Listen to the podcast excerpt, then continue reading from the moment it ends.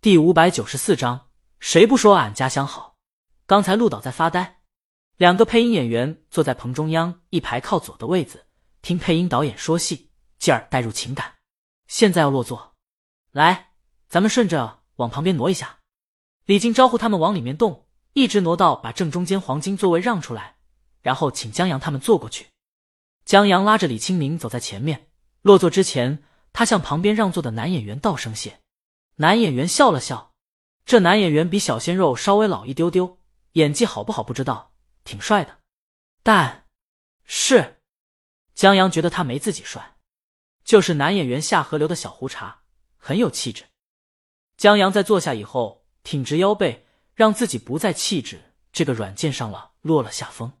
李青宁落座以后，一看江阳坐姿，就知道他心里打的什么主意，亲昵的笑了笑，扭头同旁边的李静说了几句话。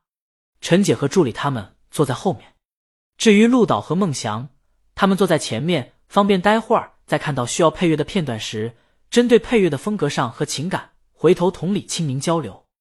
影片开始放映。虽然竹林七贤的竹林究竟是不是竹林还有待争议，但电影里是拍成竹林了，拍的挺漂亮的。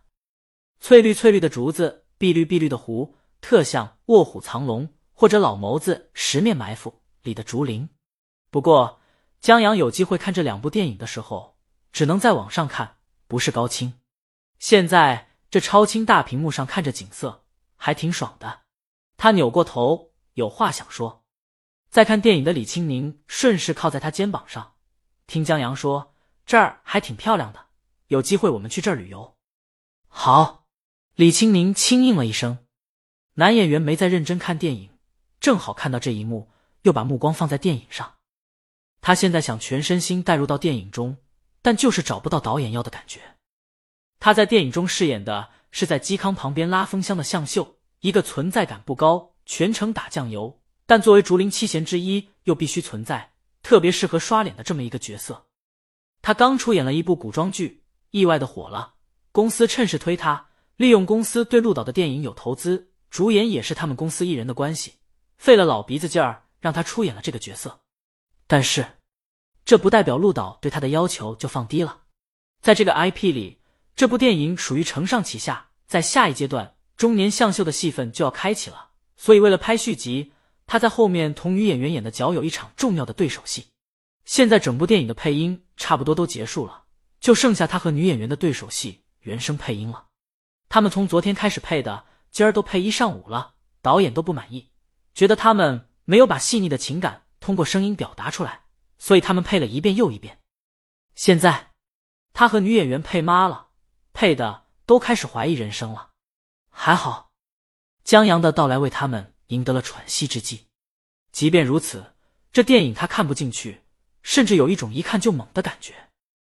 男演员甚至心里在想：经纪人和公司有病啊，让他来演这角色，还要原声配音，不知道能力不够吗？他火的那部电视剧用的是配音演员的声音。来，水。李靖把几瓶瓶装水传过来。刚才光顾着忙了，失了礼数，忘记递水了。谢谢。李青宁从江阳肩膀上离开，坐直身子。江阳把水传给旁边两个演员，又把一瓶水拧开递给李青宁，自己又开一瓶。他喝一口，抬头继续看电影，然后就看见一个爆笑镜头：七贤之一阮咸跟朱抢酒喝，还让朱一屁股给拱了。嗨嗨！江阳真没见过这场面，一口水呛住了。一时间，安静的气氛被打破了。江阳急忙低头，努力让喷出的水别打到前面孟祥老师发际线后移的头上，但有没有见到江阳就不知道了。陆导和孟祥老师回过头，李青宁放下水，没事吧？对不起，对不起。江阳忙站起身，向前面的孟祥老师和陆导诚恳道歉：“我不是故意的。”孟祥老师摸了摸头，没事儿。陆导笑了笑，这说明我们这段戏拍得好。他还挺希望看到观众这样反应的。如果观众没这反应，他还得反思一下。李青宁从包里拿出纸巾，李静及时递过来，谢谢。李青宁谢过李静后，帮江阳擦了擦衣服下摆上的水渍，小心点儿。好。江阳挺尴尬的坐下，大厅又安静下来。只有电影在放。旁边，男演员范酸，妈的，他从拍戏开始就让导演骂，一直骂到了现在，哭都有几次了。导演从来没对他这样和颜悦色过。还有，导演最烦的就是在工作中被打断。现在江阳出这么大动静，导演就这反应，长得帅了不起啊！男演员转念一想，如果长这样就能吸引大魔王的话，还真挺了不起的。大魔王的地位不是吹出来的，就大魔王往这儿一来，江阳这不搭边的路人都成焦点了，又坐中间位子，又是地址的，陆导都得捧着。男演员就想，我他妈的要有这么一个老婆，算了，要求太高。要有这么一个后台老板，陆导绝对不敢骂我，直接就给我找个配音演员，我至于在这儿遭这罪？话说回来，男演员看了一眼电影，马上就要到导演请大魔王要配的《竹林七贤聚会》那场戏了。在这两天配音的时间内，男演员作为旁观者都觉得这场戏的配乐挺难配的。在这场戏里，因为是嵇康抚琴，曲子不能差，得有古风，然后。